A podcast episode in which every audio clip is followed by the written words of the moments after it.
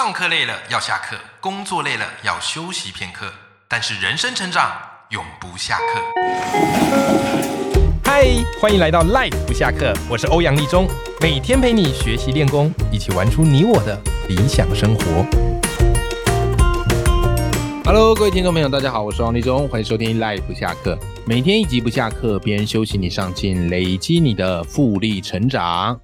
好，今天呢，呃，在这个节目的一开始呢，诶，也是一样哈，昨天有特别提到哈，但今天呢，还是要来跟大家分享一下，就是我的 Live 不下课，我跟制作人讨论之后呢，我们要来开发新的系列单元，好给大家有更多不一样的选择跟精彩的内容。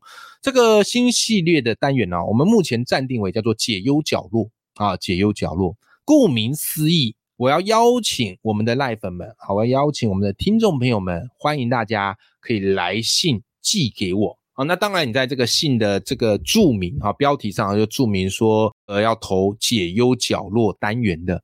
然后呢，在这个来信的过程中，你就可以把你最近好生活上遇到的困扰。啊，不管是人际、学习、工作、职涯，啊等等等等的，啊，就你觉得感觉你想要参考欧阳老师想法的，你就寄来，OK，然后你就寄来，你就写信描述一下寄过来。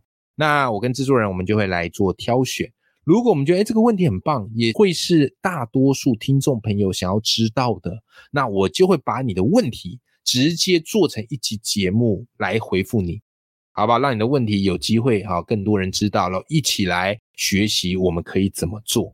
那当然啦，呃，我提供就只是我的一个想法啊，它不见得是，当然不可能是标准答案啊。但我相信，与其一个人在那边困扰啊，你写出来跟我分享，然后我先想想，如果是我会怎么做来回馈给你。好，我相信这应该是一个蛮有意思的交流的，好不好？所以，如果你有兴趣的，好想要投稿我们解忧角落的，好欢迎你，好可以把你的问题来信寄到我的信箱，好，我信箱在节目资讯栏里面都有啊，或者你现在可以直接记下来，好，就是耶问一二一二 y e w e n 一二一二，然后小老鼠 gmail 啊 gmail.com，OK，好。呃，希望能够大家好，我们在解忧角落这个系列相见啦，好，那就给大家来做点参考啦，好，好啦，那今天这一集要来跟大家聊什么呢？啊，今天这一集我觉得这个主题是我很想聊很久了，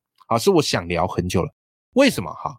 呃，因为我有开一个线上的课程嘛，叫做报文写作啊，报文写作这一门课现在有在做一个很特别的活动，好，但今天我们重点不是这个。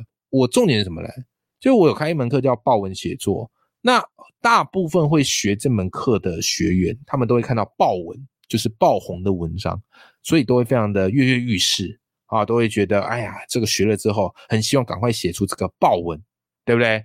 好，但是呢，其实我在课程里面，或是我一直有在跟大家强调一个概念，报文固然是我们所追求的一个机遇啊，或者你说目标也好。但是我觉得它不应该成为我们写作一个心态。我这样讲，或许你会觉得有点吊诡，但是我今天就想要透过一起来告诉你，到底我们在追求的应该是什么？好吧？因为在写这个报文过程当中，我们很多人想追求的是要爆红啊，然后有影响力，对不对？可今天这一集有没有发现，我今天主题叫什么？叫做为什么比起爆红，你更应该追求长销？我今天要跟大家讲的概念叫做长销，它不是像爆红一样，叭一下，哇，所有的目光都投向你。可是长销它是一个长长久久，OK，好，就是你慢慢会有一些影响力，但是你并不像是那个爆红一夕之间大家都知道。这样子做呢，你反而能够比较长久，而且心态上比较健康。为什么？很多人都追求爆红，对吧？可是你有发现？爆红，它其实当然你的努力跟运气是很重要，可是爆红之后突如其来的就是大家对你的期待，对不对？好，比方你写了一篇文章爆红，你拍一个什么影片爆红，那自然而然会很多人 follow 你嘛，对不对？那这个期待呢，当然是你可以去成长的一个动力，你做这件事更大的动力。可这个期待有没有可能也变成一个阻力？有可能呢、你对自己的要求会开始过高啊，你就哎呀，我如果下一步好，没有比这个厉害，我下篇文没有比这个厉害，好，赞数没有多，好，订阅率没有多，那人家会不会觉得我过期？会不会觉得我没料？有可能啊，对不对？所以如果你一味的只追求爆红，到最后呢，你的创作心态就很容易搞死你自己。好，然后再来第二个，各位，如果你一味的这个追求爆红，会怎么样？很简单嘛，你就会去想，哎，那观众的口味是什么？我去迎合他嘛，对不对？读者喜欢新三色啊，那我文字多一点新三色啊。读者喜欢那种谩骂，对不对？啊，然后里面去跟人家动不动挑衅的，好，那我就多做一些这个东西，有没有？所以你会发现哦，爆红它其实很像吗啡啊，它很像毒，呃，应该说有一点点像是毒品，会让你上瘾啊，会让你上瘾。那你上瘾之后你就回不去，你就只好用更大的剂量来满足大家的视听观感。是吧？那长久以来，你的创作到最后，你会发现怎么样？你就会走偏，而没有你的一个中心本位，好不好？所以当然啦，人写东西，人做创作，就是希望有一些影响力。所以有没有一点点想要红的心态？我认为是有的，我自己也有啊，对不对？可是后来我发现，与其追求爆红，你不如带着长销的心态慢慢走。可长可远，细水长流。那个对于我们一般人而言，啊，注意啊，我说的是我们一般人而言，我觉得是更好的一个选择。当然，网络上有很多心脏很大颗的那种创作者，很厉害，很敢跟人家战，对不对？然后很敢去跟人家拼，啊，很敢去跟人家这个这个呛虾，啊，那当然他们心脏很大颗，那个是他们的本事。可是我觉得没有办法一体适用在所有人当中，就是你用他的那一套方式去做，也许你会红。可是我觉得你在身心上，或是这个创作的心态上，会嗯不是那么的健康。OK，好，那你说欧阳老师，我们到底要怎么样去做到长销呢？哎，我觉得这个问题就非常好，所以我今天想要跟你分享一下，我今天想要跟你分享一下，我们怎么来搭建我们这条长销的坡道，好不好？好，我把它分四个步骤，好，我把它分四个步骤。第一个这个步骤，我把它叫做产出内容。你要有一个长销的坡道，你总该有个雪球在上面滚吧？你总该有个什么东西在上面滚吧？对，所以呢，第一个步骤就是你应该要持续的生产内容。当然，这个内容可以是文字，可以是影片，可以是图像都好。但重点关键在什么？持续，你要持续的一直写。我跟你讲，其实很多人啊，他们都非常非常的有创意，只是比较可惜的是，他们都把他们的创意停留在他们脑海当中，而没有放在行动上面。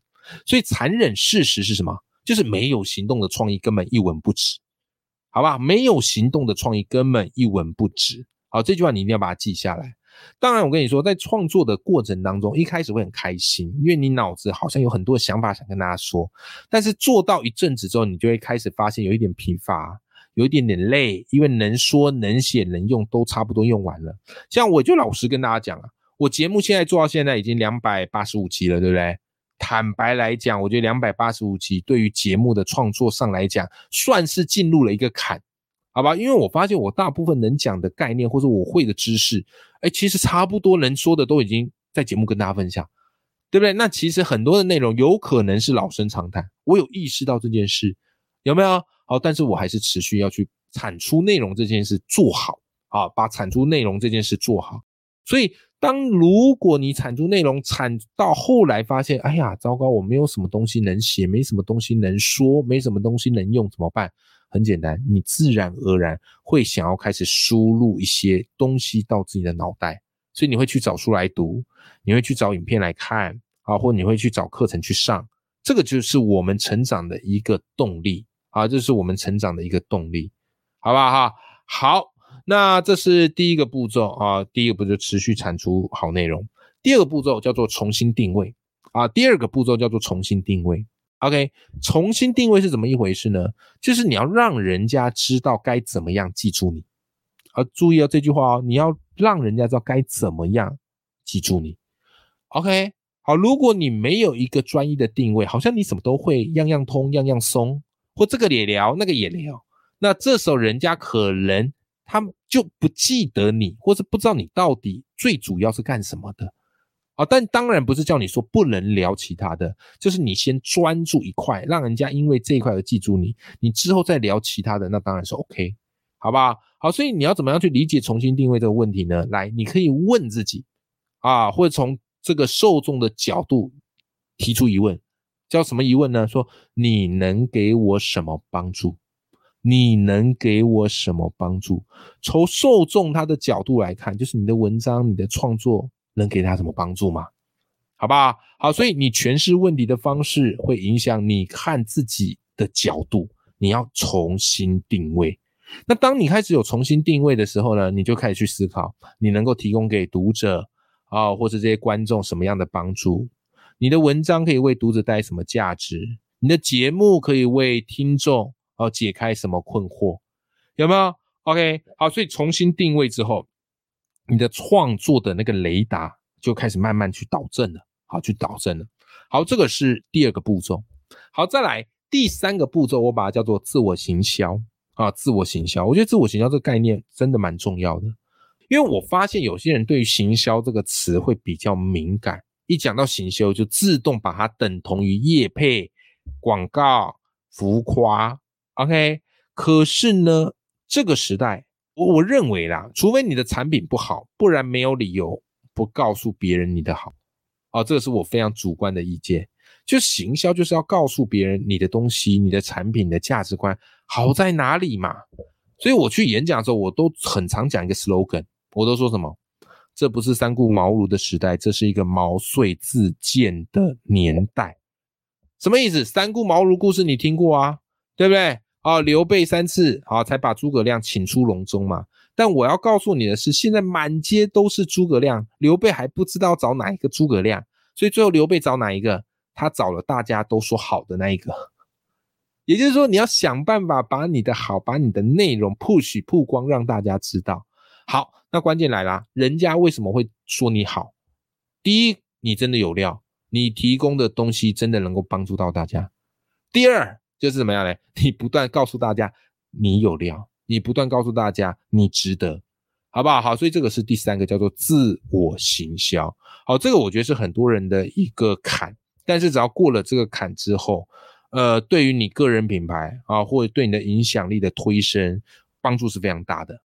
好，再来最后一个步骤啦。好，最后一个步骤，最后一个步骤我把它叫做站上平台。你要到更大的平台，平台意味什么呢？来，我跟你说，平台它其实就意味着人脉和关系。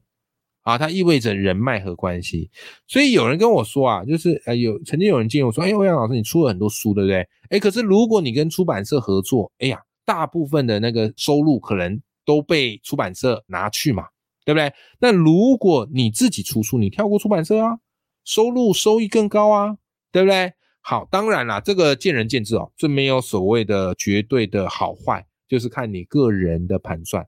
好吧，所以从收益上来讲，这个角度可能是对的。少了出版社这一层，我能够获得的收益是高的，对吧？可是呢，各位，从效益的角度来讲，就不见得划算。收益跟效益是不一样的。为什么？因为你忽略了平台的重要性。好，因为你忽略了平台的重要性。比方来讲，我书很多都在大出版社出嘛，我有跟远流合作过，然后也有跟那个什么天下文化。合作过，你看都是很大的这个出版社嘛。OK，又跟月之、平安文化、呃国语日报合作过。好，甚至我后面签了几本的书约，哎，也都是大出版社，是不是？好，那为什么我比较喜欢跟别人、跟别的平台合作，而不是靠自己通吃通拿？很简单嘛，因为你跟人家合作，你们就有利益与共的关系嘛，你们彼此就可以做一个资源的盘整跟整合嘛。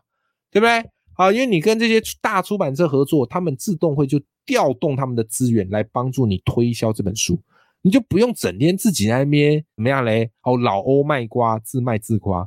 对于我而言，或对你你而言，我觉得会比较省时省力，好不好？赚钱其实没那么难，可是我觉得要省时间来赚钱，这个是最难。OK，好了，再来嘞，你在跟别人合作过程当中，你还有机会开发新的粉丝啊。甚至可以认识这个平台的大咖，好促成一些对谈跟合作啊，甚至可以获得一手的情报啊，而且甚至有可能串联起下一个更大的平台啊，好不好？所以我觉得平台对于内容创作者当中蛮重要的，因此我合作对象我会蛮看平台，啊，这个是我个人主观意见，我会蛮看平台，就是这个平台的口碑跟知名度，它一定要有一定的高度，我会觉得合作起来上会比较顺利。OK，好的，今天跟大家分享的这一集啊，我们讲到了，就是与其爆红，我们更应该追求长销。我常常说爆红其实它就是一个意外，它当然是你有努力，但是更多的有可能就只是运到了，对不对？好，所以如果与其你把爆红当做你人生追求目标，我觉得这个在创作心态上会比较不健康，所以我比较喜欢用长销的概念来做追求。所以你看哦，不管是我的书，或者是不管我的线上课，其实如果跟真正的大咖来比，真的很普，卖的也就很普，然后课程学员人数哎也就平平，对不对？哎，但是算还不错，因为我追求的不是爆红嘛，我追求的就是可长可久，细水长流。好，这个我发现对我而言，现在而言是一个比较健康的创作心态，好吗？好啦，希望今天这一集对大家有一些启发，有一些帮助。永远要记住，眼里有光，心中有火的自己。那么我们下期节目见啦，拜拜。